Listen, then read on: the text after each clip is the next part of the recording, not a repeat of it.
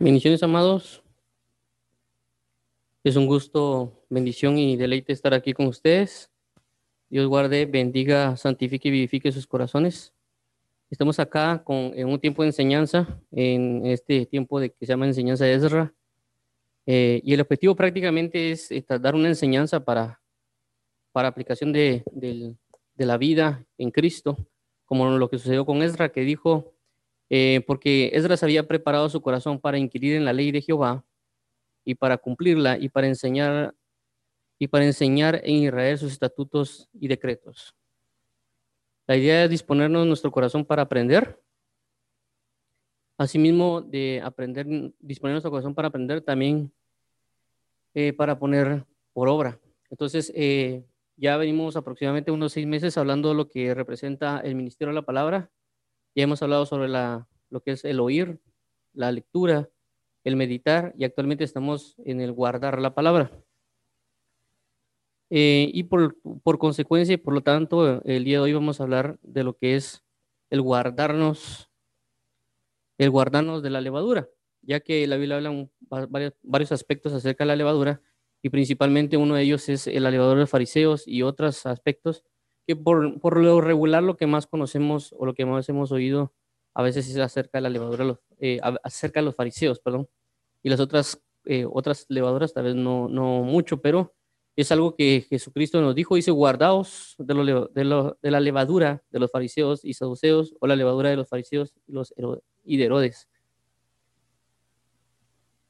Así que vamos a orar para iniciar en este tiempo, que Dios nos ayude en su presencia y en su verdad para poder buscarle cada día más. Bueno, oremos, Padre, en el nombre de Jesús venimos delante de ti con esta necesidad de aprender en tu palabra, aprender de ti, aprender de tu gracia, aprender de tu amor, de tu deleite. Ayúdanos, por favor, Espíritu Santo, para ser eh, sometidos a verdad, a ser guiados a verdad, a ser movidos a verdad, Padre bendito, y aprendizaje de tu palabra y tu esencia y tu misericordia. En el nombre maravilloso de Cristo Jesús, Padre, te damos a ti la gloria, la honra, el honor, el poder y la alabanza por los siglos de los siglos. Amén. Entonces vamos a iniciar y vamos a iniciar acá. Eh, como mencionamos, vamos a hablar acerca de lo que es el, ministerio de la palabra y parte de ello, como recordamos, es la parte de guardar. Ya habíamos hablado que guardar no únicamente habla del hecho de llevar al, al, al propósito, el cumplimiento de la palabra, sino también el tener cuidado de que algo ocurra en nosotros. Por eso es el, el hecho de guardarnos de la levadura, que Jesús lo indicó. Anteriormente eh, hablamos también de lo que era el guárdate, es decir, que Dios nos dice que nos guardemos. Eh, y de esto, de ese guárdate, que como es, es amplio, como el hecho del guardar la palabra, eh, decidimos pues enfocarnos en lo que es el, guardar la levadura. Y luego, pues después de esto, vamos a comenzar a hablar acerca de los diferentes tipos de levadura, pero vamos a concentrarnos en esto. Entonces vamos a comenzar con lo siguiente. Dice Mateo 13:33, dice lo siguiente, dice, otra parábola les dijo, el reino de los cielos es semejante a la levadura que tomó una mujer y escondió en tres medidas de harina hasta que todo fue leudado. Y luego menciona Mateo 16:6, dice, y Jesús les dijo, mirad, guardaos de la levadura de los fariseos y de los saduceos. Entonces aquí hay dos pautas principales, una que habla del reino de los cielos, que recordemos de que cuando Jesucristo hablaba en parábolas y hablaba, eh, y todo lo que decía lo hablaba en parábolas, deja enseñanzas del reino de los cielos y que nosotros tenemos que entenderlas y aprenderlas porque es un principio que está ocurriendo. Y que Jesús constantemente habla de este sentido, como por ejemplo la parábola del sembrador, cuando él habla de, y el sembrador se lo hace sembrar, cuando coloca la parábola, habla prácticamente de una doctrina, una forma de vida que cada quien tenía. Entonces, cuando Dios habla de la doctrina, doctrina recordemos que es una forma de vida y que dice, por lo tanto, esa forma de vida se enseña. Por ejemplo, un ingeniero o un abogado tienen diferentes doctrinas. Uno tiene la doctrina de prácticamente a través de las leyes y otro tiene una doctrina a través, eh, a, a, a, través de inclusive de lenguajes de programación y otras cosas, y el entorno de trabajo de cada quien es muy diferente. Los entornos de trabajo de un ingeniero de sistemas o un abogado son totalmente diferentes. Igual, por ejemplo, el entorno de trabajo de una persona que es de ventas es muy diferente. Tienen doctrinas, es decir, formas de vidas diferentes y por consecuencia también enseñan de manera diferente.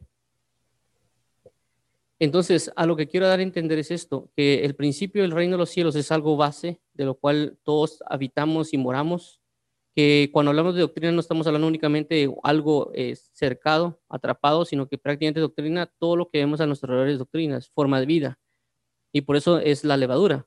Cuando hacen la referencia de levadura, hacen referencia a una doctrina. Entonces, cuando dice, el reino de los cielos es semejante a la levadura que tomó una mujer y escondió tres medidas de harina hasta que todo fue leudado. Es decir, hay una doctrina de que toma a alguien y la puede colocar en un lugar y eso va a ejecutar y a ejercer algo en la vida de alguien. Esto se puede conocer como en, un gobierno, cuando colocan una ley y esa ley puede provocar un, problemas y conflictos a nivel eh, del país. Eh, de igual manera, en una escuela o un colegio, puede una pequeña levadura, es decir, una, una pequeña doctrina, una pequeña ley, un, pequeño decreto, puede ocasionar muchos problemas o puede em, malformar otros que están activos. Entonces, por eso Jesús habla así aquí acerca de los fariseos. Vamos a entrar esto en detalle y esto prácticamente es lo que vamos a ver el día de hoy. Vamos a ver lo siguiente. Uno, las definiciones de lo que hace referencia al guardar, prácticamente que es lo que estamos eh, enfocándonos. Dos, lo que significa la semejanza de lo que acabamos de ver la parábola del, de, la, mujer que coloca Nadina. Eh, tres, lo que, significa, lo que es la levadura conforme a los versículos de la Biblia y otros aspectos también de la Strong Concordance, eh, perdón, de la, del diccionario Oxford. También el guardado de la levadura, que es otro punto, que es eh, Mateo 16, 6. Eh, la levadura de los fariseos, la levadura de los saduceos, la levadura de Herodes, la levadura vieja y la levadura de malicia y de maldad. Esas vamos, estos eh, puntos vamos a tocar el día de hoy eh, para enfatizar en cada uno y como vuelvo a mencionar, son algo que Jesús marcó, que dijo guardaos de la levadura de los fariseos y saduceos y también habla de la levadura de la mujer que la toma y la coloca sobre tres medidas de harina. Eh, por, vuelvo a resaltarlo, Jesús vuelve, coloca parábolas porque es para el que quiere oír y para el que quiera el que quiera conocer, y también parábolas para guardar secretos y misterios que se encierran en el reino de los cielos. Y con esos que está ahí se puede tener mucha profundidad en el conocimiento de la palabra y también en la forma de vida y enseñanza que Dios nos quiere dar a conocer. Entonces vamos a comenzar eh, en este punto las definiciones, como lo, eh, regularmente hemos hecho.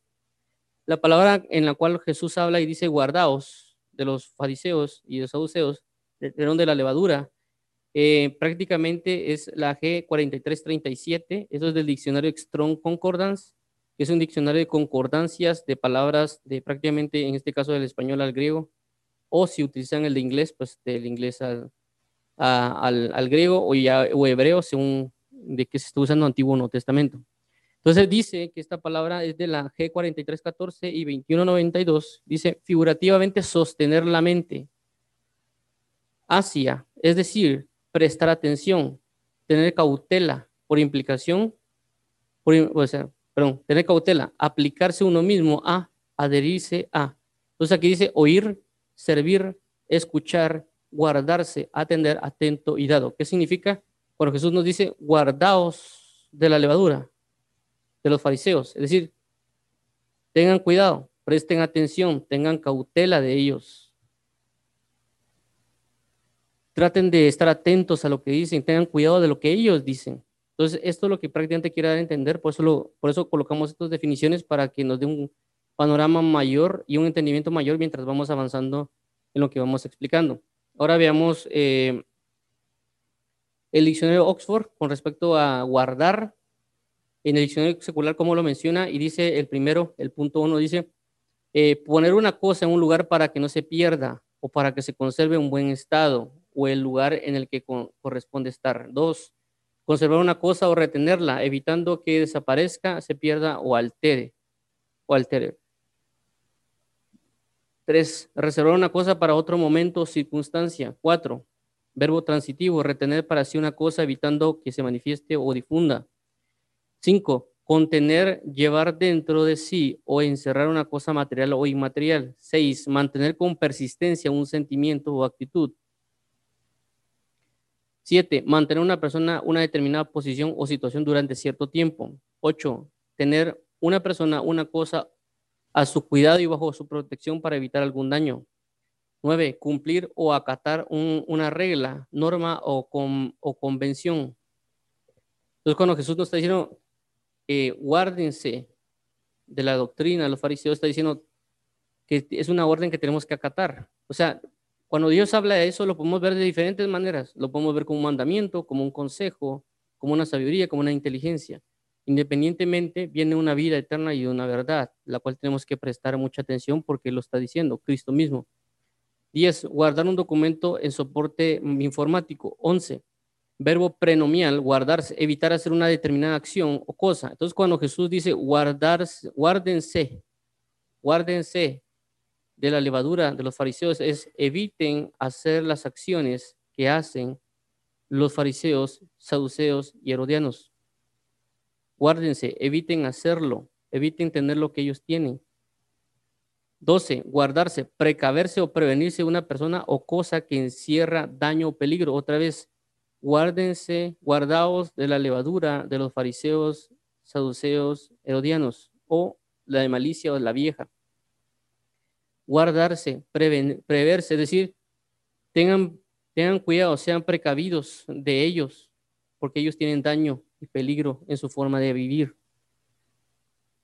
Esto prácticamente son las definiciones, como vuelvo a tratar del diccionario, eh, tanto Strong Concordance como el Oxford. El Oxford coloqué todas las definiciones, por eso ven palabras de que tal vez no concuerdan con lo que estamos hablando, pero porque la palabra guardar encierra muchas, eh, muchos significados y que prácticamente mucho de lo que hemos hablado o lo que hemos venido hablando sobre el guardar la palabra es tanto el punto de la palabra que Dios nos da, sostenerla, mantenerla y ponerla por obra, como también del otro punto, uno es como uno más activo y otro más defensivo a la hora de, tener cuidado con lo que Dios ya nos ha dado. Es decir, Dios ya nos ha dado una naturaleza de vida.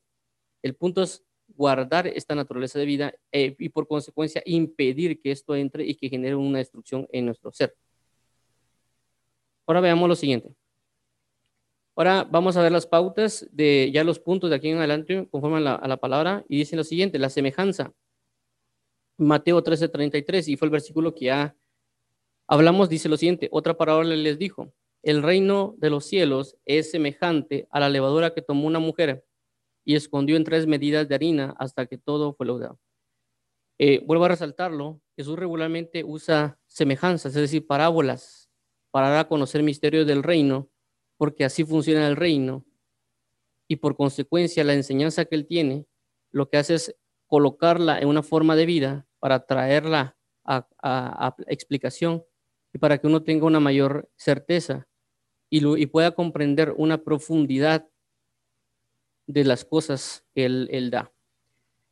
Entonces, conforme a esto, debemos darnos bien eh, cuenta de lo importante del reino, que Dios habla siempre del reino, eh, y que prácticamente Jesús vino a dar a conocer el reino de los cielos a través de la predicación. Por eso dice, arrepentíos porque el reino de los cielos se ha acercado a vosotros. Entonces, ¿qué representa el reino? El, reino representa a una mujer que toma una levadura y esconde esa levadura en tres eh, medidas de harina.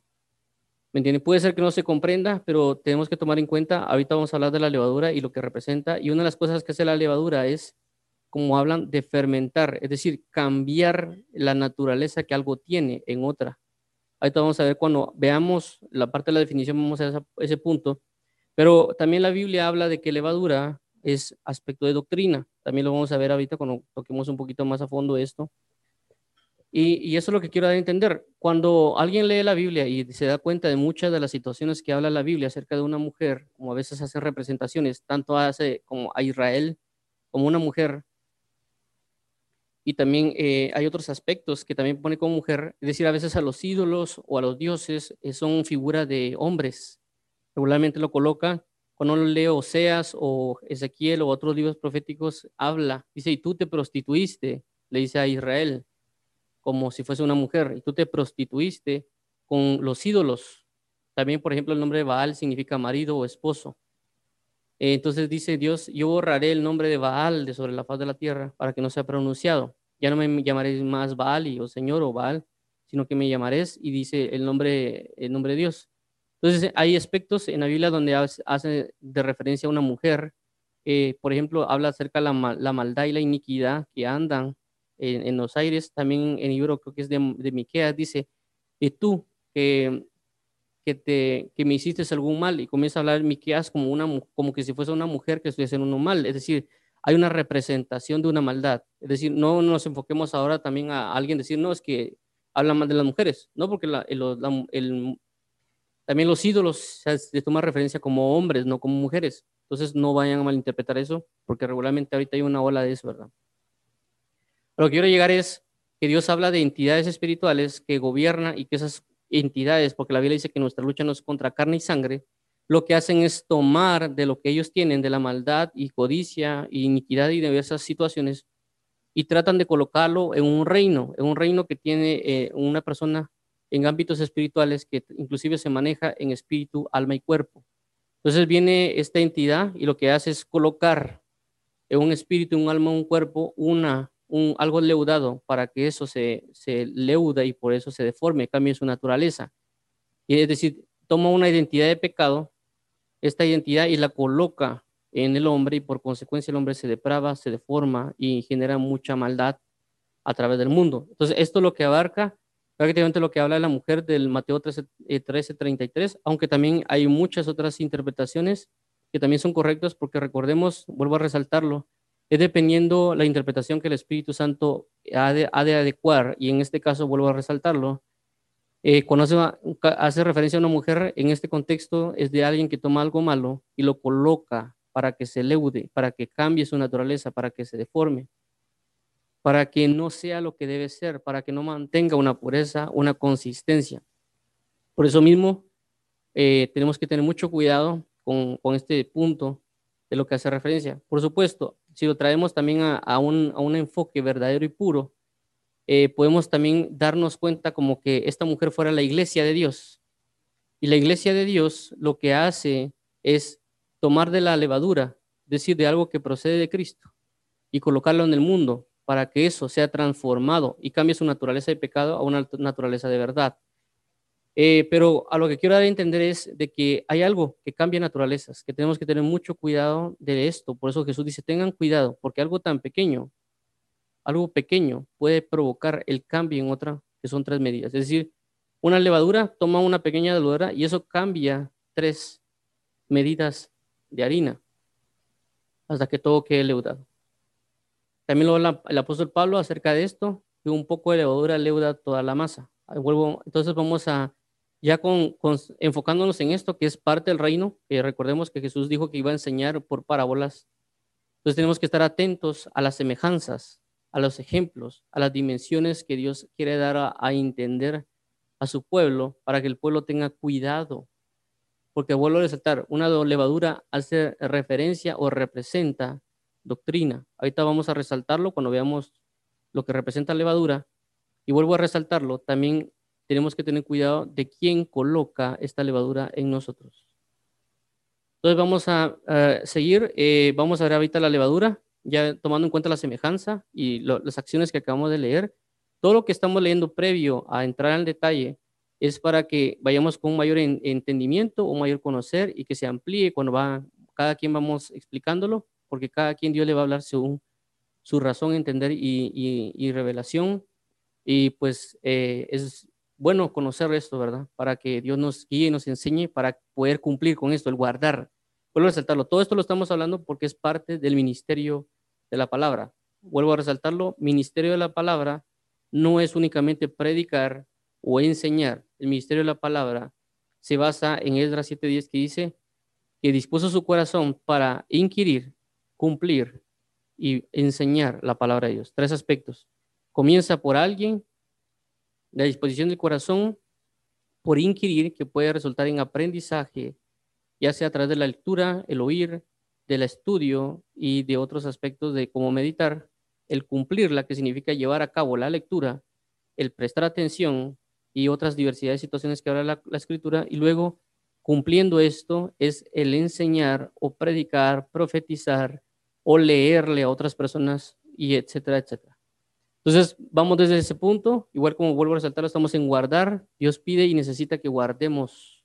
Es decir, no solo que nos, dé cosas, sino que esto que tengamos lo, lo resguardemos, lo protejamos de aquellos enemigos que han, de venir a tratar de destruir lo que Dios ha puesto en nosotros. Es decir, tenemos que tener cuidado de lo que el enemigo va a colocar en nuestro corazón. Veamos ahora Gálatas 5.9 dice, un poco de levadura leuda toda la masa. Entonces, este es el, pasaje que les he mencionado, un poco, es decir, un poco, solo un poco. No necesitamos de mucho, un poco. La Biblia también habla, dice, de que las pequeñas zorras, pequeñas, son las que echan a perder un gran viñedo. Las pequeñas zorras. Es decir, tenemos que tener cuidado con lo que es pequeño. Eso pequeño se puede convertir en algo grande y puede destruir.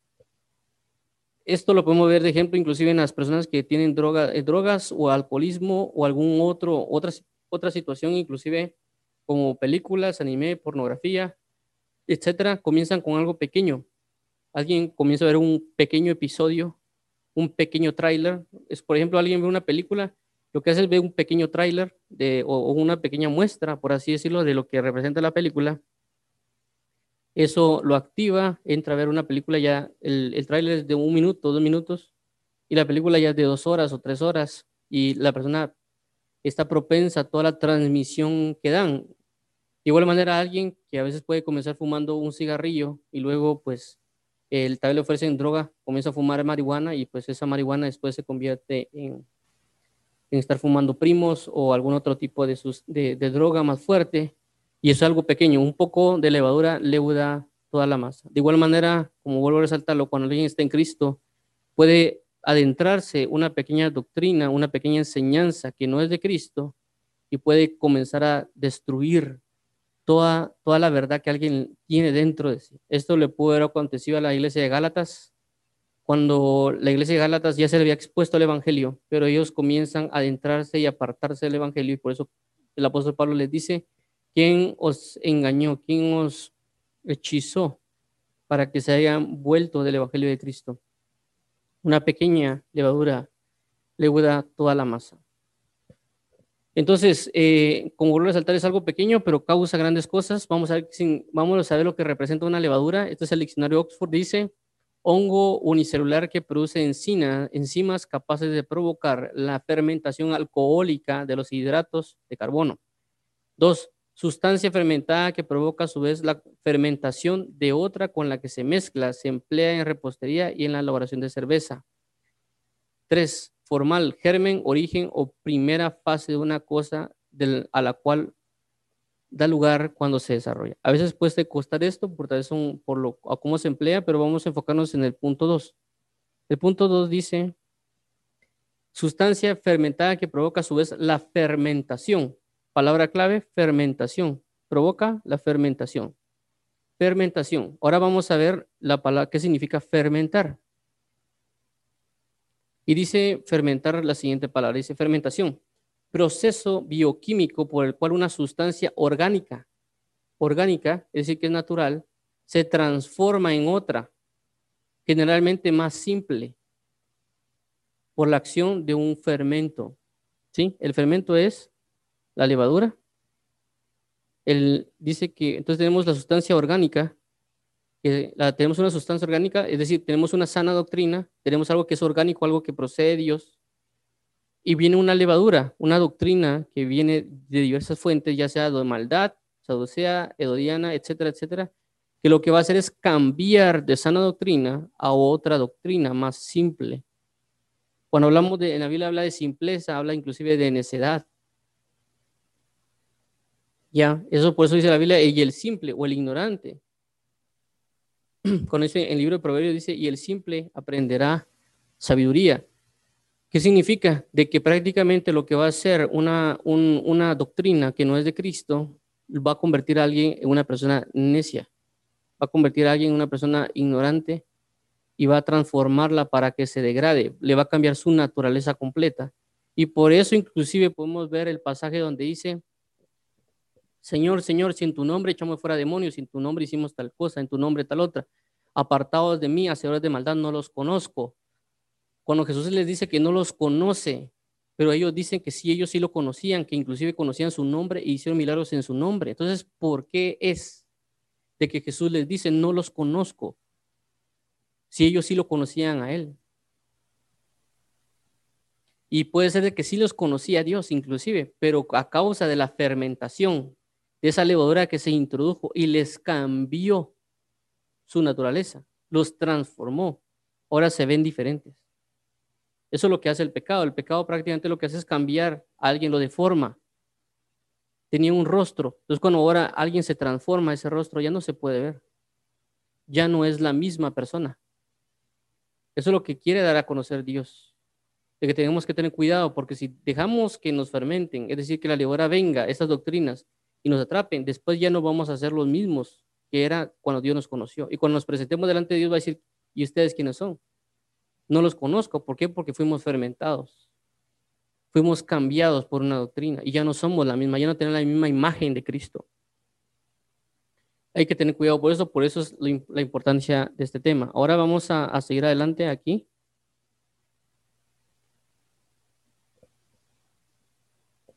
Mateo 16, 12. Eh, Veamos, sigamos. Aquí dice Mateo 16, 12. Entonces entendieron que no les había dicho que se guardasen de la levadura del pan, sino de la doctrina de los fariseos y de los saduceos. Vuelvo a mencionar, aquí hace la referencia de la levadura con doctrina. Dice, guárdense de la levadura del pan, que no se, perdón, dicho que no se guardasen la levadura del pan, sino de la doctrina de los fariseos y saduceos. Entonces, ¿qué hace referencia?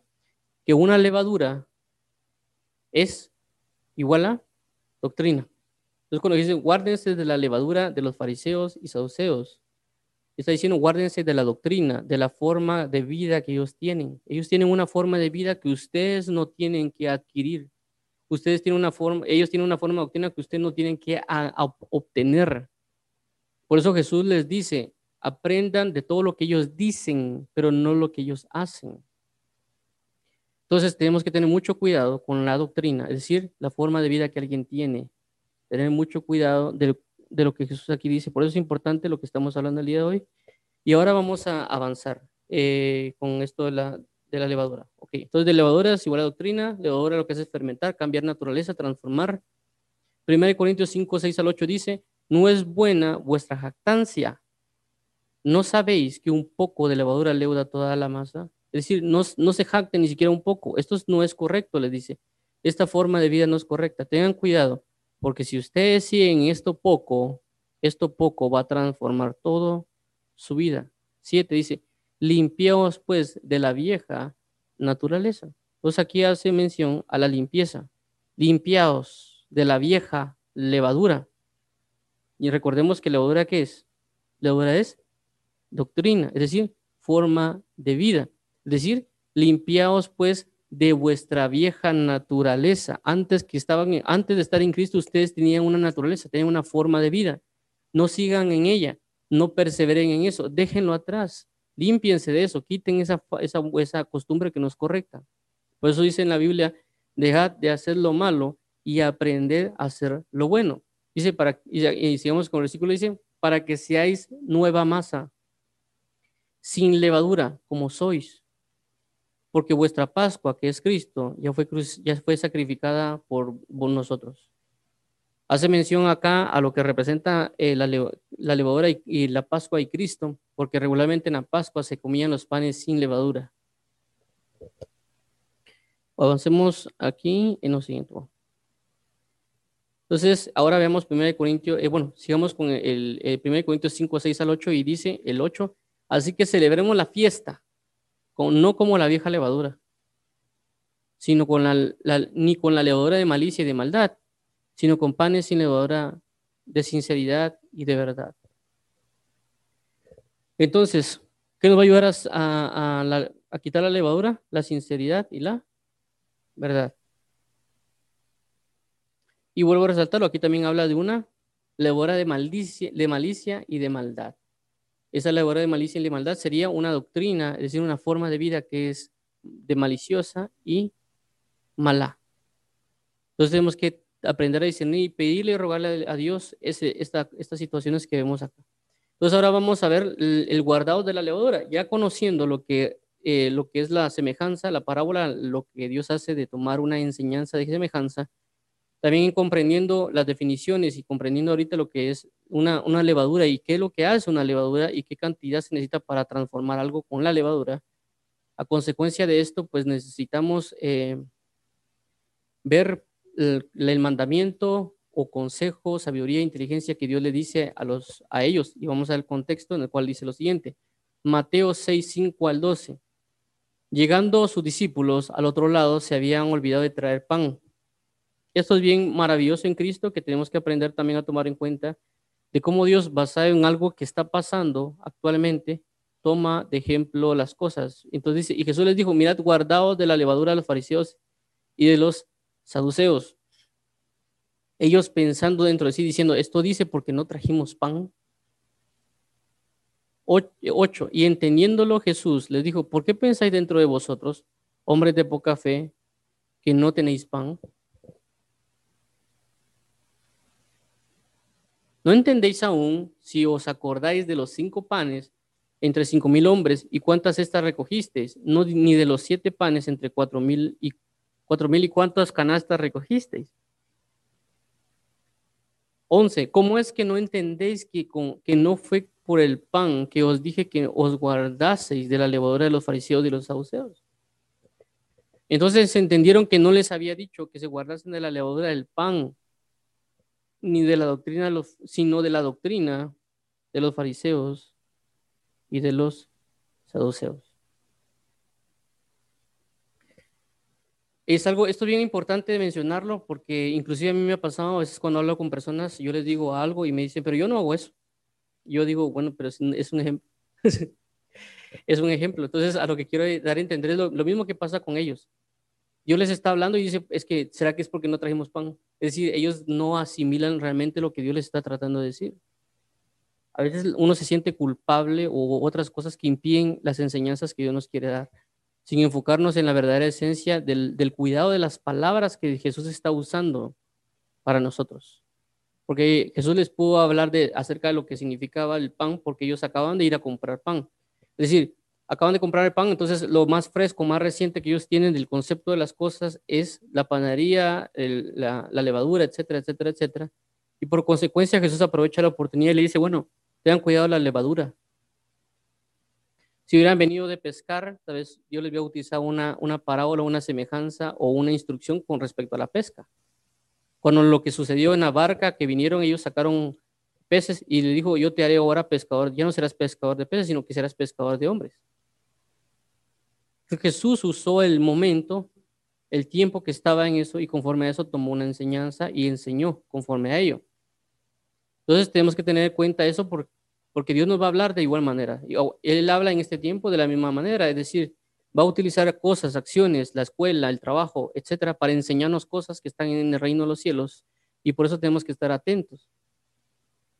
Es decir, todo lo que va a pasar en nuestro trabajo o escuela, si estamos en Cristo, nos va a enseñar. Por eso es la Biblia que todo ayuda para bien. Ahora, en este caso, recordemos doctrina, forma de vida, enseñanza, etcétera. Tener cuidado, guarda, guárdense, guárdense, guárdense. Guárdense la levadura, guárdense la doctrina de los fariseos y saduceos. Tengan cuidado. Es decir, como ya mencionamos anteriormente, en, el diccionario Oxford dice de alguien que puede ser dañino o peligroso para alguien. Y vuelvo a resaltarlo, una pequeña pauta puede transformar o trastocar toda la vida de alguien. Vemos el siguiente punto, la levadura de los fariseos. Okay quiero verificar algo aquí.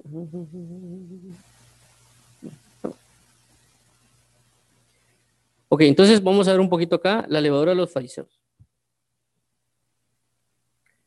Ok, levadura de los fariseos. Eh, Lucas 6.11 dice, ¿cómo es que no entendéis que no fue por el pan que os dije que os guardáis de la levadura de los fariseos y de los saduceos?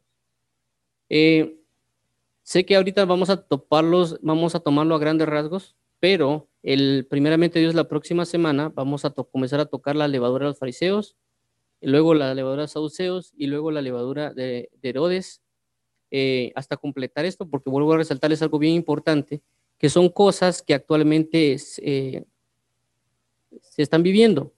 Actualmente esto se vive, se está viviendo alrededor del mundo. ¿Y cómo es? Dice, porque dice, cuidado de la levadura de los fariseos. En otro pasaje habla de que la levadura de los fariseos o la doctrina de los fariseos es la hipocresía. Entonces, cuando se habla de hipocresía, cuando es referente a los fariseos, que es algo que regularmente eh, es más conocido el fariseísmo, que las personas lo usan inclusive como un, lo podemos llamar así como un insulto cristiano, pero realmente tenemos que dejar la ignorancia, lo digo claramente y perdón si se escucha pesado, eh, tenemos que dejar la ignorancia de, lo, que representan estas palabras de uso común en, en, las personas que son creyentes, porque cuando las exponen, solo lo único que hacen es exponer su ignorancia. Y lo digo. Porque regularmente solo se usa como insulto, solo utilizan el, denominado fariseísmo para indicar a cualquier eh, entidad religiosa, le dicen fariseo. Y, tenemos que tener cuidado porque recordemos también lo siguiente, Jesucristo dijo esto, que aprendamos de los fariseos. Eso fueron las palabras de dijo Jesús. Entonces, ¿cómo es que Jesús me dice que me guarde el fariseo, pero también me dice que aprenda de él? Ya hemos hablado, inclusive en, los tiempos de lectura, hablamos acerca de eso, de los fariseos, eh, de cómo es de que un fariseo representa también una, una secta rígida. Cuando el apóstol Pablo viene y presenta su, su, su religión, por así decirlo, su secta, y él dice, yo estuve en la secta más rígida es decir, no era cualquier, no, era, no es cualquier religión. No era una religión de que, ah, sí, ahí estamos, nos juntamos cada, cada sábado, cada domingo, sino que realmente ellos tenían una verdadera entrega en aprendizaje. Es decir, ellos tenían una verdadera estar tal vez metidos, inclusive tal vez desde temprana edad, aprendiendo de un maestro acerca de la ley, acerca de la palabra de Dios. Y ejemplo de un fariseo, de, un fariseo entregado sujeto metido en la presencia de Dios a nivel de la ley fue Pablo, antes de conocer a Cristo. Por eso él dice, si algo de jactarse, yo me tengo que, de qué jactar. Me tengo que, de qué jactar de que yo fui fariseo de fariseos. Me tengo que jactar de que yo eh, también adelanté a muchos en mi tiempo. Es decir, algo así como cuando alguien dice que, por ejemplo, alguien es niño de 13 años, pero ya se graduó de la universidad. Eso quiso, quiso haber dicho el apóstol Pablo. Y eso que él dice que era fariseo, pero aún así negó a Cristo. Entonces no tenemos que tomar a la ligera lo que representa eh, un fariseísmo, pero también por eso dijo Jesús, hagan todo lo que ellos dicen, pero no hagan como ellos hacen. Es el punto del fariseo. Entonces cuando dice, tengan cuidado de eso, significa que el, punto del fariseísmo es la, hipocresía. La, la del fariseísmo es la hipocresía. Entonces, el hecho es de buscar no solo oír, sino también llevar por obra. Esto lo habla Romanos capítulo, eh, capítulo 2. Habla acerca de eso. Y dice, ¿y tú que te dices ser maestro, no te enseñas a ti mismo? Tú que dices que no hay que robar, robas. Tú que dices que no hay que idolatrar, idolatras. Esa es la de levadura del fariseo. Tiene conocimiento dice, y tú que te jactas de que tienes conocimiento de la ley y que quieres aprobarlo mejor, entonces, esa es la levadura que tenemos que tener cuidado. Y eso la levadura lo, pueden tener muchos, inclusive aquel que se jacta diciendo al otro que es fariseo. Y dice, no, usted parece fariseo. Tal vez la persona que lo está diciendo que es fariseo, él es un fariseo. Pero por la misma ignorancia no se da cuenta que puede ser un fariseo. Porque piensa que una iglesia que da verdadera doctrina y que por eso tiene la capacidad para juzgar al otro y decirle que el otro es fariseo. Sin entender que la Biblia dice, y esto lo digo por eso mismo que dice, no veas la no trate de quitar la paja que hay en el ojo ajeno, sino más bien quita tú la viga que hay en tu propio ojo. Eh, y así mismo podrás quitar la paja que hay en el ojo ajeno. Y prácticamente cuando Jesús comienza esa palabra, comienza diciendo hipócrita, es doctrina de fariseo. Entonces aquella persona que regularmente comienza a decir a todo el mundo, no, es que este parece fariseo, es que este el otro fariseo, o, o, lo tratan de corregir y dicen, no, usted parece fariseo, usted tiene una viga en el ojo, no una paja, tiene una viga. Y usted se la tiene que quitar para luego quitarla a los demás. Por eso es importante esto, que tener mucho cuidado con lo que decimos, con lo que expresamos. Eh, y por eso necesitamos hoy pues tener cuidado de esta doctrina, que es la hipocresía, de lo que el, el fariseísmo es en sí mismo, pero no significa falta de conocimiento en el aspecto de conocer cosas. Es decir, no porque alguien conozca mucho, no es fariseo, sino el acto de la hipocresía de conocer, pero no llevar por obra, eso lo convierte en una doctrina de fariseo y tenemos que tener cuidado porque todos estamos expuestos a eso. Cualquier religión sobre la faz de la tierra, cualquier creencia sobre la faz de la tierra, si alguien no se sujeta a poner por obra la palabra de Dios, está propenso al ser eh, expuesto a una levadura de fariseo y media se involucra y se introduce esa levadura, va a leudar toda la masa. Es decir, va a fermentar, va a cambiar la naturaleza que hay en la persona. Ahora avancemos al siguiente, que es la levadura de los saduceos. También el mismo versículo, Mateo eh, 6:11. ¿Cómo es que no entendéis que no fue por el pan que os dije que os guardéis de la levadura de los fariseos y de los saduceos? Aquí está, saduceos. Eh, este es otro grupo que vuelvo a mencionar que el más común que la gente tiene para insulto, por así decirlo, es fariseo, pero el saduceo es otra secta que también era, estaba propensa en el, en el, en el mundo de tiempo de Cristo y que también hay saduceos alrededor del mundo. Tanto fariseos, saduceos como Herodes o en doctrina herodiana están propensos eh, en, este tiempo. Y cuando se habla de saduceos, eh, como vuelvo a mencionar, yo lo vamos a ver a más detalle, lo que involucra un saduceo. Eh, las personas están involucradas en esto, pero no nos damos cuenta porque tenemos este punto de ignorar. Y, esa y la ignorancia es, un punto principal de, de la doctrina saducea. Cuando menciona a Jesús acerca de los saduceos, dice, cuando le llegan a preguntar, porque dice también el, apóstol Pablo hace mención de los saduceos, eh, de que los saduceos no creían en ángeles ni en resurrección, tampoco creían en que habían espíritus, eh, pero los saduceos sí creían en esas cosas. Pero los fariseos sí creían en todas esas cosas. Entonces, cuando vienen y, tratan de acusar a Jesús, le dicen, eh, y ponen el caso de una mujer que, se, que prácticamente según la ley tenía que eh, si moría y no dejaba heredad, que tenía que casarse con el otro para redimirla y así sucesivamente hasta llegar al séptimo, que prácticamente el séptimo, eh, si los dos morían al final, ¿de quién iba a ser esposos en el reino de los cielos? Porque se casó con siete. Entonces, ¿quién de los siete iba a tener, iba a estar ahí en los cielos casándose? Y pues el, prácticamente el ejemplo lo pudieron, lo pudieron tomar ellos también de lo que aparece en el libro de, de Génesis, cuando lo que le sucede a la, a la, a la, a la nuera de, de Judá, que prácticamente tuvo una persona, la persona murió y le dio al otro hijo, el otro hijo no quiso darle prácticamente heredad a la, a la esposa y no quiso, no quiso mantener la, la, simiente de su hermano y vertía en tierra. Y a consecuencia pues eh, Dios castigó a esta persona. Y eh, Judá tenía otro hijo, pero él pensó que era la mujer la que tenía la maldición y no lo quiso dar, la mujer vino y pues ahí está la historia. Entonces, básicamente esa pauta ellos toman y, los saduceos introducen esa pregunta a Cristo y Jesús les dijo esta palabra, les dijo, ustedes ignoráis la palabra de Dios y el poder de Dios. Entonces la doctrina de los fariseos es ignorancia de las cosas de Dios y del poder de Dios. Y esto está actualmente metido en la iglesia, es decir, hay una levadura de saduceos. Eh, el ejemplo que les puedo poner una levadura de, de, saduceos basado en lo que dijo Pablo acerca de las sectas o lo que está escrito en el libro de Hechos es, dice que ellos no creen en ángeles, no creen en espíritus, no creen inclusive en, no creen inclusive en resurrección. Entonces, eh, vemos que son aspectos prácticamente que muchas personas conocen como sobrenaturales, aunque no me gusta llamarlos sobrenaturales, pero tal vez es el conocimiento que la mayoría tiene. Eh, o mayoría tenemos o, muy marcado por las palabras que se usan en, muchos contextos, al punto es de que este, esto, esta doctrina saducea es la falta de entender la verdadera palabra y cómo esta palabra genera impactos espirituales. Inclusive puede ser de que los saduceos no se llevan con los fariseos porque los fariseos, inclusive eh, hay un pasaje en, también en el libro de Hechos, dice, eh, dicen, callen, cállense, no porque él le pudo haber hablado un espíritu. Entonces ellos estaban atentos porque puede ser que un espíritu le haya hablado a Pablo. Entonces pasa lo mismo que está hablando, que pasa actualmente. Actualmente hay un, conflicto entre doctrinas en la cual hay personas que no creen que puede alguien sanar a otro. Hay alguien que no cree que lo puede visitar un ángel. Hay, personas que no creen que Dios le puede hablar al oído. Hay personas que creen que solo Dios le puede hablar a través de la escritura y no al, al oído o adentro del corazón, etcétera. No creen eso.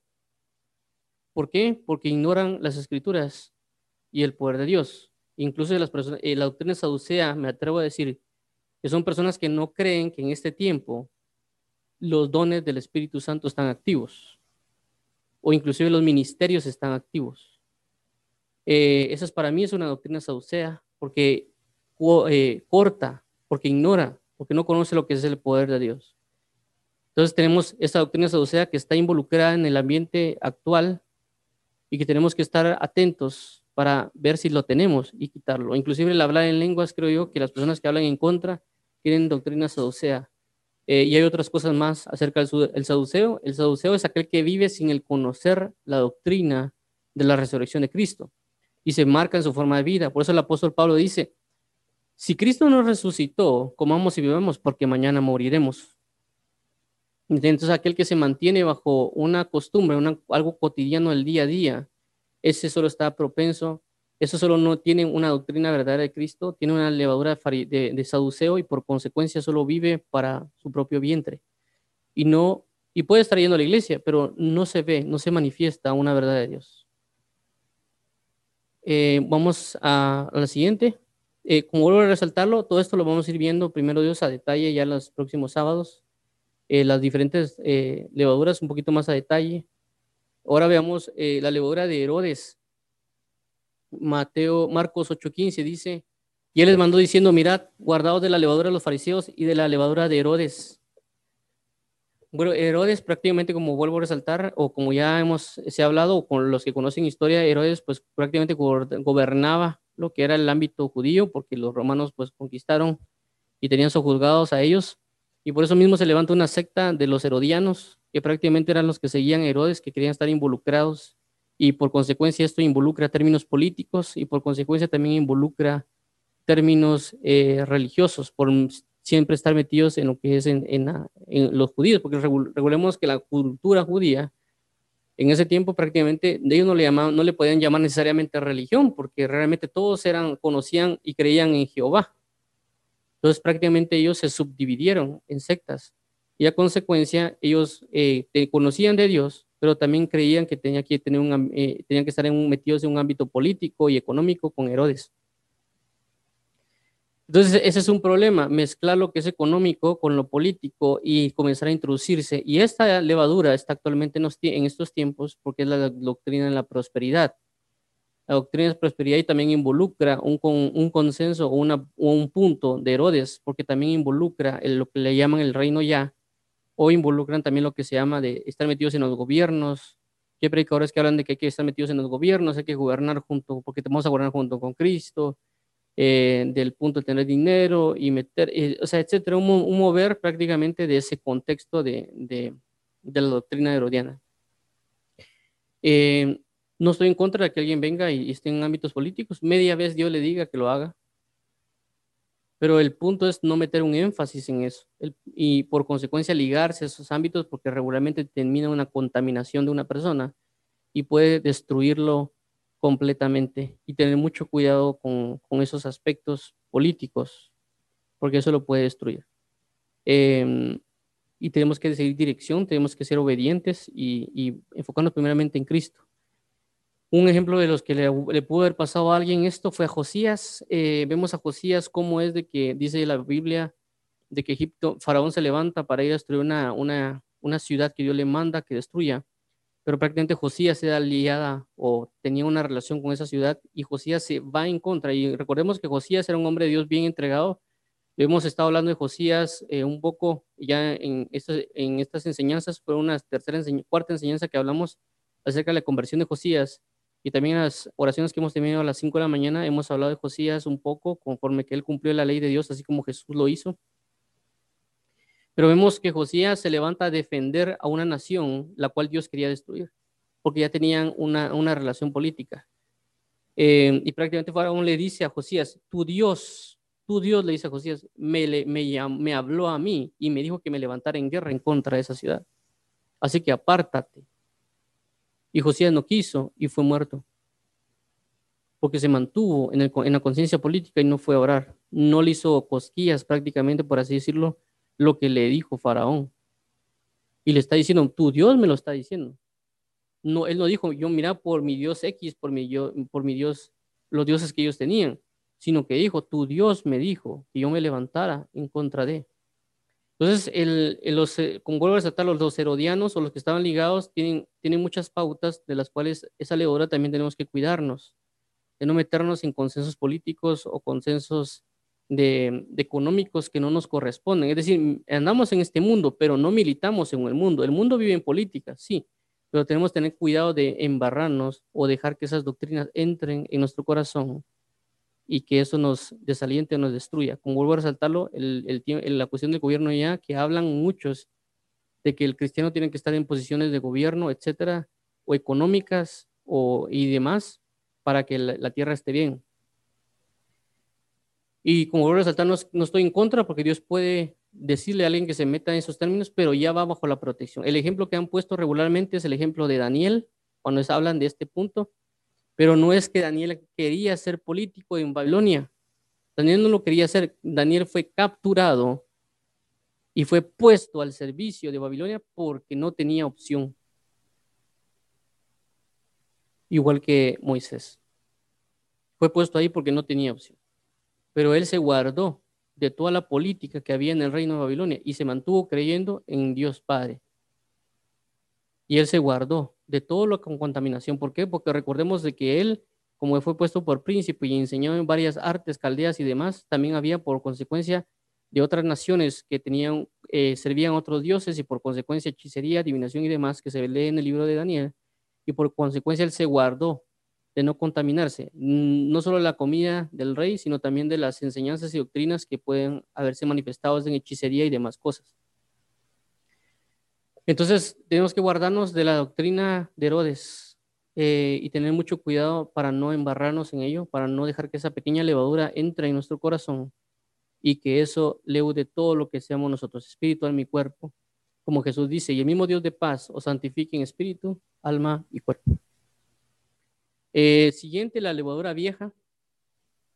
Eh, dice 1 Corintios 5, 7 al 8, limpiaos pues de la vieja levadura para que seáis nueva masa, sin levadura como sois, porque vuestra Pascua, que es Cristo, ya fue sacrificado por vosotros. 8. Así que celebremos la fiesta, no con la vieja levadura, ni con la levadura de malicia y de maldad, sino con los panes sin levadura, de sinceridad y de verdad. Entonces, vuelvo a resaltar, aquí habla la vieja levadura y aquí también hace mención de la vieja levadura, tanto en el 7 como en el 8.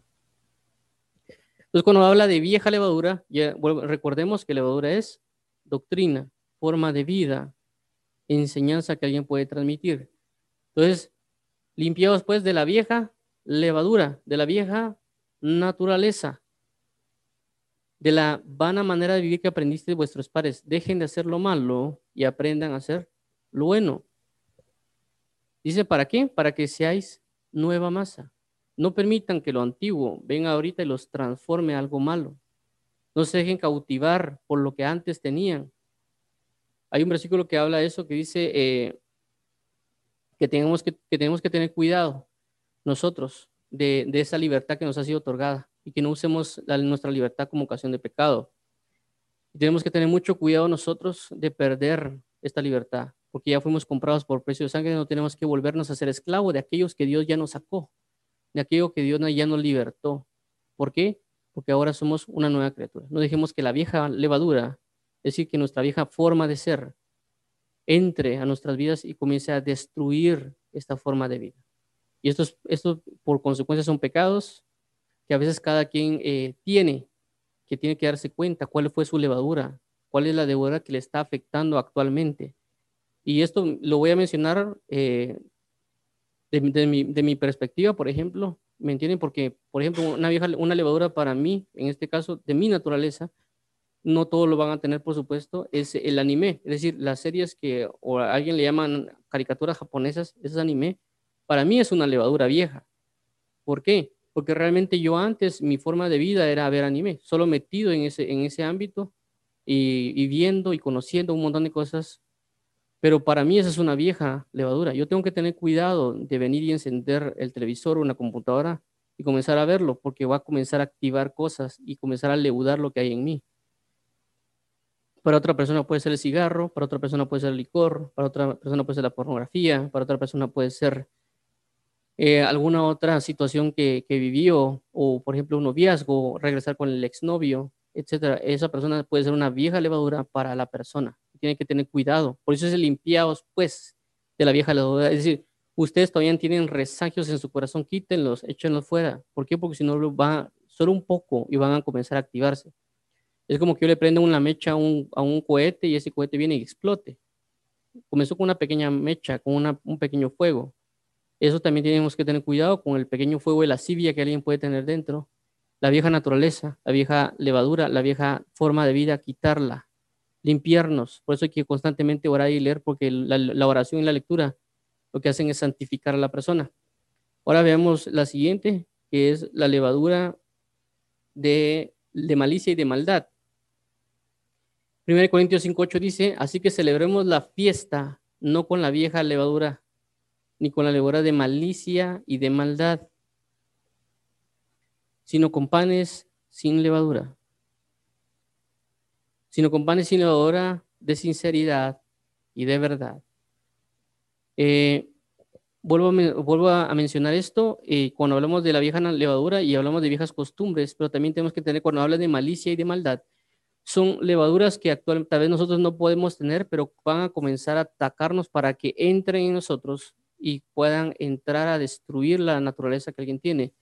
Y naturalezas de maldad como los asesinatos, como eh, el homosexualismo, los abortos y demás son cuestiones que son de maldad, son de malicia y de maldad y de que las personas lo pueden aceptar y que si esto entra al, ecosistema de una nación o al ecosistema de alguien, lo que va a provocar es una gran destrucción a nivel total, porque están provocando e incentivando. Y alguien puede decir, no, por ejemplo, con, más que todo con el, aspecto del aborto, porque las personas a veces piensan de que es su cuerpo y pueden hacer con ello lo que quieran, pero no están viendo la pérdida de conciencia que la pérdida de conciencia es yo puedo matar a alguien que tengo. Yo puedo hacer lo que quiera con lo que tengo dentro de mí, lo puedo matar. Si alguien no tiene, tiene esa conciencia de muerte, automáticamente después va, esa conciencia va a incrementarse y va a matar a los demás. Y por consecuencia, cuando uno lee la Biblia, se habla, la Biblia también habla de los abortos. uno de los mayores abortos, el primer aborto en teoría que se quiso ejecutar a nivel de una nación global en la Biblia es el libro de Éxodo, capítulo 1 al 2, si no estoy mal, cuando Faraón viene y le habla al pueblo, eh, le habla a las parteras y le dicen eh, que antes de que el niño nazca, que procuren su muerte. Y dice que unas parteras tuvieron miedo de eso. Y dice que no quisieron y le dijeron a Faraón, no, no podemos hacer esto porque ellas son más robustas que los de los de para, eh, pueblo, del pueblo egipcio y dan luz antes de que nosotros lleguemos. Y por ellos, por ellas, por no provocar el aborto, Dice la Biblia que Dios bendijo a esas mujeres, porque no, no, no, se, no se metieron a ejecutar los abortos que el decreto del rey, en este caso Faraón, manifestó. Es decir, si hay personas que en gobiernos a través del mundo quieren cimentar el aborto, esa forma de vida, de matanza a niños antes de nacer, si las personas aceptan eso, Dios va a, caer en una maldición sobre ellos, no porque ellos quieran, y va a comenzar a degradarse esa nación. Eh, pero en dado caso hay personas que tratan de luchar en contra de eso, lo que va a hacer Dios es bendecirlo, por lo que habla la Biblia acerca de eso. El otro punto también que se ejecutó, pero también que fue manifiesto después de lo que, eh, después de no poder manifestarse el aborto, fue la destrucción a los niños que también habla tanto en, en, la Biblia, inclusive otro aspecto de aborto, cuando habla la Biblia, es en, no recuerdo en qué capítulo de la Biblia, no sé si fue Sofonías o Ageo o Acuc, donde dice que ellos vinieron y partían el vientre de las personas y sacaban a los niños. Entonces también habla de abortos, de la maldad que eso incurría. Y esas levaduras de maldad son las que pueden adentrarse en la, nación de Dios porque tiene una mala conciencia y estas mentiras que el enemigo coloca, esas falsas doctrinas, lo que hablamos de la, de la harina y la masa, cuando hablamos al principio de lo que era representar la mujer de la harina y colocaba esa levadura en las tres medidas, es, tenemos que tener cuidado porque en naciones enteras el gobierno puede permitir eso, pero eso que lo permita no, no significa que uno lo acepte y tampoco que uno se involucre en eso, igual, de igual manera con el homosexualismo o, o el transgénero o algunas otras cosas que se están involucrando que son levaduras de maldad, eh, que tampoco significa que uno aborrezca a las personas que son homosexuales en el aspecto de, de, maldad, así como cuando alguien aborrece a, otras razas, sino que es el, hecho de que la maldad del pecado es como cuando fuese un asesino, es decir, hay una, puede que haya un asesino o un violador, pero uno sabe que está mal, pero si Dios le da la pauta de arrepentimiento, esa persona va a cambiar, y si cambia, ¿por qué negarle la entrada a Cristo? Entonces, eh, uno tiene que tener mucho cuidado con esas doctrinas que se meten, eh, que se están metiendo en la iglesia, que la iglesia misma a veces puede aceptar, y hay que tener cuidado, porque un poco de levadura va a leudar toda la masa, va a comenzar a generar estragos en la conciencia, en mente y el corazón de muchas personas, y comienzan a manipularles.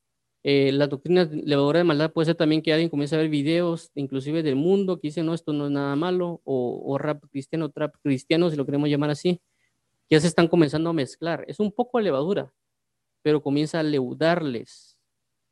Y, es, y a veces no estamos conscientes. Y a veces si uno habla esto, automáticamente viene la palabra y dice, no, es que ustedes son fariseos. Entonces, eh, ustedes son religiosos, por eso hablan así. Y como vuelvo a resaltarlo, no es que seamos religiosos. La Biblia dice que si vuestra justicia no fuese mayor que la de los fariseos y la de los escribas, no entraréis al reino de los cielos. Entonces, cuando alguien le dice a uno, usted es un fariseo, esa persona debe cuestionar realmente qué es lo que está diciendo. Porque Jesús nos envía a ser más justos los fariseos. Y cuando habla de justicia mayor que los fariseos, significa que el fariseo hablaba una verdad, pero no la, no la ejecutaba. Pero cuando dice que sea vuestra justicia mayor que la de los fariseos, significa tengan la misma rigidez que tienen los fariseos. Pero a diferencia de ellos, que no, la, que no cumplen esa rigidez o esa palabra, ustedes sí le cumplanla. Entonces hay que tener cuidado con esto, las modas aparentemente cristianas, el, vestuario aparentemente cristiano y comenzar a mezclar las cosas que hay en el mundo con, con Cristo y comienza a haber esa sinergia, inclusive la Navidad, otras situaciones. esa es una levadura de malicia y de maldad que el hombre no conoce. El hombre está involucrándose y como por consecuencia esa pequeña levadura comienza a destruir todo lo que hay en ellos, comienza a leudar, comienza a transformar la verdadera forma de vida y son levaduras de maldad que tenemos que tener cuidado nosotros de adquirir. Tenemos que tener mucho cuidado con ese punto, inclusive con las personas que trabajan y a veces regularmente yo he visto personas que dicen, no, es que eh, tenemos que trabajar y lo tenemos que hacer para Dios. Pero esas personas regularmente que yo he visto que dicen eso regularmente trabajan mucho más de lo que buscan a Cristo y se enriquecen mucho más de lo que, de lo que buscan a Cristo. Y ponen de excusa, no, es que hay que hacerlo para Dios. Son doctrinas de maldad. Tenemos que tener mucho cuidado con estas doctrinas, con estas levaduras, porque un poco de levadura leuda toda la masa. Esa pequeña enseñanza mala va a destruir un, gran viñedo. Una pequeña zorra va a destruir un gran viñedo. Entonces tenemos que tener cuidado con la levadura. Cuando dice Jesús, guardaos de la levadura de los fariseos, nosotros solo adquirimos esto, guardaos de la levadura. Vimos que la levadura, en su esencia, en la mayoría de aspectos que habla la Biblia, habla de algo que es malo inclusive en el libro de, en todo el Antiguo Testamento habla cuando dice, y no hay que hacerlo con levadura, eh, panes sin levadura, harina sin levadura y aceite sin levadura. Muchas de las cosas que habla es sin levadura. Es decir, sin doctrinas que generan una deformación de la naturaleza que Cristo ha manifestado. Tenemos que tener mucho cuidado. Otro ejemplo que les puedo mencionar de lo que es orgánico para tener un mejor eh, concepto de esto que también a veces hablan de que lo que hace la levadura es acelerar aspectos. Es algo así cuando, cuando uno entra a Facebook y de repente le dicen a uno, le promocionan, dice, promocione este o, promueve este, este video o promueve este texto, solo tienes que pagar tanto y que nosotros comenzaremos a reproducirlo.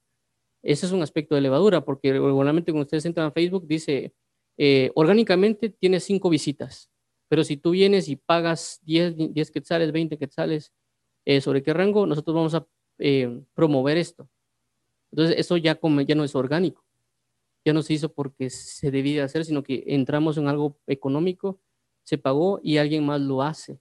Y se acelera, sí, pero ya no es orgánico. Entonces, ese es un aspecto de levadura. Pero ¿qué, como que, ¿qué involucró esa levadura? Pagar dinero. Entonces pasa lo mismo en este caso. Esa, así es la levadura.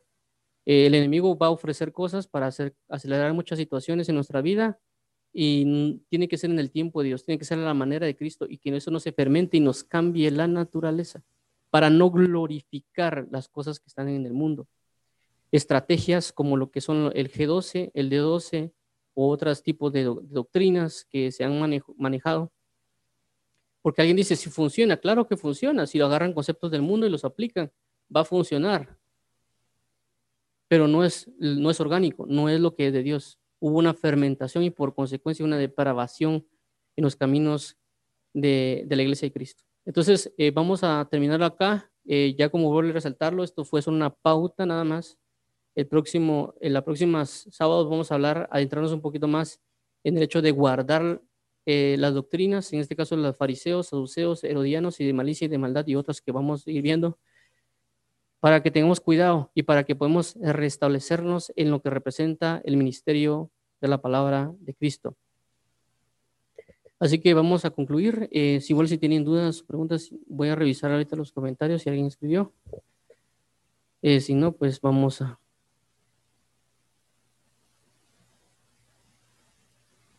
Ah, aquí me puse una guitarra. Eh, vamos a continuar. sí, el, término, el tema de la, del aborto son, es algo difícil. un término, por, lo digo por alguien que escribió en Casbox.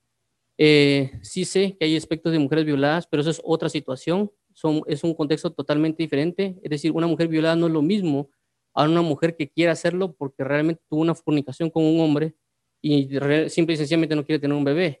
Esos son, son totalmente diferentes esos puntos. Eh, pero aún así, inclusive si una mujer fue violada, esa mujer, si no quisiera ese bebé, lo puede dar a una adopción. O sea, el, porque es el punto de matar gente.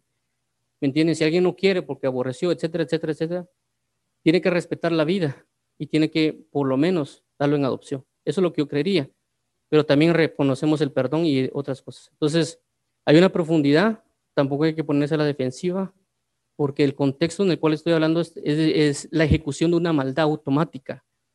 No estamos hablando de, sé que hay cosas que sí, se, sí pasan, que son malas, pero ya recordamos, ya enfatizamos, creo que lo hablamos en otro video, de que el punto o el fruto tanto del aborto como el, eh, prácticamente el, fruto del aborto es a causa de la fornicación. Todo comienza con la fornicación, porque las violaciones fueron a causas de la fornicación y la fornicación involucra la pornografía, porque una persona cuando es incentivada a ver pornografía, por consecuencia es motivada a forzar a alguien a violación, por consecuencia se involucra una violación a una mujer y por consecuencia esa mujer quiere tener un aborto. Entonces este tema es complicado, vuelvo a resaltarlo. Yo no cuando hablé acerca de los egipcios, no hablé de mujeres que fueran violadas, sino mujeres que iban a la luz, pero ellas querían, que, o el gobierno decidió que eso, se entraran en, en un aborto. Son casos muy diferentes y vuelvo a resaltarlo. No nos pongamos a la defensiva, más bien metámonos a pensar lo que involucra y no agarrar toda una ley completa, sino saber qué se puede hacer con esas situaciones. Y lo primero que el gobierno debería hacer para evitar las violaciones, uno de eso es quitar la pornografía y por consecuencia regular las películas que tienen escenas sexuales, porque las personas lo que ven lo llevan a la práctica. Todo lo que el hombre ve, inclusive las canciones, deberían quitarse. Las, las canciones que involucran sexualidad, las películas que involucran sexualidad deberían quitarse y también inclusive las cuestiones de pornografía. Entonces, ir a quitar o aprobar una ley de aborto es, ir o es como agarrar un árbol de manzanas y agarrar una manzana. Se tiene que quitar el árbol de raíz, porque eso va a seguir dando fruto y dando fruto. Entonces, el pecado realmente y el fruto de la fornicación es el aborto, igual otra, la violación también es otro fruto, hay otros frutos que no se van a quitar con leyes, porque sigue permaneciendo la fornicación, sí, va a seguir, va a seguir dándose, la pornografía sigue dándose, entonces no hay que establecer una ley de abortos necesariamente. Hay que establecer cosas de lo que están provocando el aborto. Y entre ellos, vuelvo a resaltar la fornicación, la pornografía y la falta de educación de la verdad de Cristo en las familias que por consecuencia llevan a las violaciones, fornicación y otras cosas. Porque hay una aprobación. Y ahora cualquier persona, después de que se apruebe una ley de aborto, va a tener una relación sexual y automáticamente va a querer deshacerse ese niño. Porque también recordemos que otro fruto del aborto son los adulterios. Cuando alguien adultera con una mujer y tiene un niño, automáticamente dice, abortemos, no queremos ese niño porque si mi mujer se entera, me va, me va, a rechazar, tengo que divorciarme de ella. Entonces matemos al niño. Yo he visto eso. Así que no entren a la defensiva porque realmente hay mucho que evaluar en este punto. Y la principal punto es el pecado. El pecado provocado los abortos y a la hora de las personas aprobar el aborto, están aprobando el pecado. Están aprobando el pecado por la raíz, porque el aborto es un fruto de la fornicación y del adulterio, la pornografía y muchas otras cosas más. Así que ya resuelta la pregunta, vamos a, vamos a concluir. Bueno, entonces eh, vamos a concluir. Padre, en el nombre de Jesús, te damos las gracias por este tiempo, por este espacio, por esta bendición, por esta gloria tuya. Te damos la gloria, la honra, el honor y el poder por los siglos de los siglos. Amado Cordero, te pedimos hoy que nos ayudes cada día a indagar en tu verdad. Te pedimos cada día que nos ayudes a andar en tu misericordia, en tu fidelidad. Ayúdanos, Padre bendito. Te entregamos a ti la gloria, la honra, el honor y el poder. Ayúdanos, danos sabiduría para saber cómo obrar en tu palabra y ayúdanos a saber cómo habitar en ti, Padre. Te damos la gloria, te damos la honra, te damos el honor y te damos el poder a ti y la alabanza por los siglos de los siglos, Padre. Te agradecemos por este tiempo y espacio. Ayúdanos a habitar en ti, ayúdanos a habitar en tu benevolencia, ayúdanos a habitar en tu paz y guíanos cada día a darte la gloria, la honra, el honor y el poder por los siglos de los siglos, papito. Gracias por tus enseñanzas, gracias por tu verdad, gracias por tu santidad y sanidad. Eh, y pues, amén y amén. Bueno, entonces damos las gracias a todos por haber estado acá. Dios los bendiga, los guarde, los santifique y vivifique en su verdad y los guíe cada día a buscar más de Dios. Eh, para los que no nos conocen, mi nombre es Juan José Grajeda y prácticamente estamos en otras redes sociales, tanto en Castbox, Facebook, eh, YouTube, eh, Twitch, transmitiendo en vivo y también pues compartiendo contenido en otras redes sociales para, para poder edificar de alguna manera en el cuerpo de Cristo y edificarnos los unos a los otros. Eh, tengamos cuidado con todas esas levaduras eh, y busquemos a Cristo. Él nos va a dar la respuesta. Eh, la principalmente es la, entrar en oración y Dios nos va a ayudar. Con la persona que, ah, cuando yo di la respuesta de, de, regalar al niño, es, esto es un término que lo utilicé porque si alguien no quiere algo, supuestamente, pues no es necesidad de matarlo. Pero también recordemos de que Dios habla del amor y la restauración y otras cosas más que la verdadera respuesta de esos casos, porque cada caso es diferente, Dios la va a ejecutar. Pero tenemos que preservar la vida de una persona y no incurrir automáticamente en matar algo. Porque si fuese, si, el Dios fuese como el hombre, prácticamente Dios comenzaría a matar a todo mundo ahorita actualmente. Eh, por muchas razones, porque el, el, hombre viola a la mujer, pero el, el hombre en sí mismo o la mujer en sí misma también viola las leyes de Dios. Entonces, eh, prácticamente tenemos que estar al pendiente de lo que Dios quiere y la misericordia que es principal, porque la Biblia dice que todo aquel que hace un juicio sin misericordia, también con él se hará un juicio sin misericordia. Pero aquel que hace un juicio con misericordia, a él también se le brindará misericordia. Así que tenemos que tener misericordia ante todo, en lugar de aprobar leyes que, que generan y ejecutan la mortandad. Porque prácticamente la autorización del aborto provocará una mortandad a nivel de una nación y a nivel global. ¿Por qué? Porque ya está aprobado. Porque la Biblia dice que aquello que se hace conforme a la ley, inclusive alguien si trata de violar la ley tiene temor de violación de la ley. Pero media vez no hay ley, sino aprobación de esa misma ley. Por consecuencia, por consecuencia, involucraría la mayor ejecución de esa ley. Entonces, guardémonos, veamos la esencia de las cosas, no veamos solo los frutos, la esencia y busquemos quitar esas esencias de maldad. En este caso, fornicación, adulterio y demás, que han provocado por consecuencia la aprobación de leyes de homosexualismo y de abortos. Dios los bendiga a todos, paz y gozo. Eh, gracias por estar con nosotros. En el nombre de Cristo Jesús. Amén.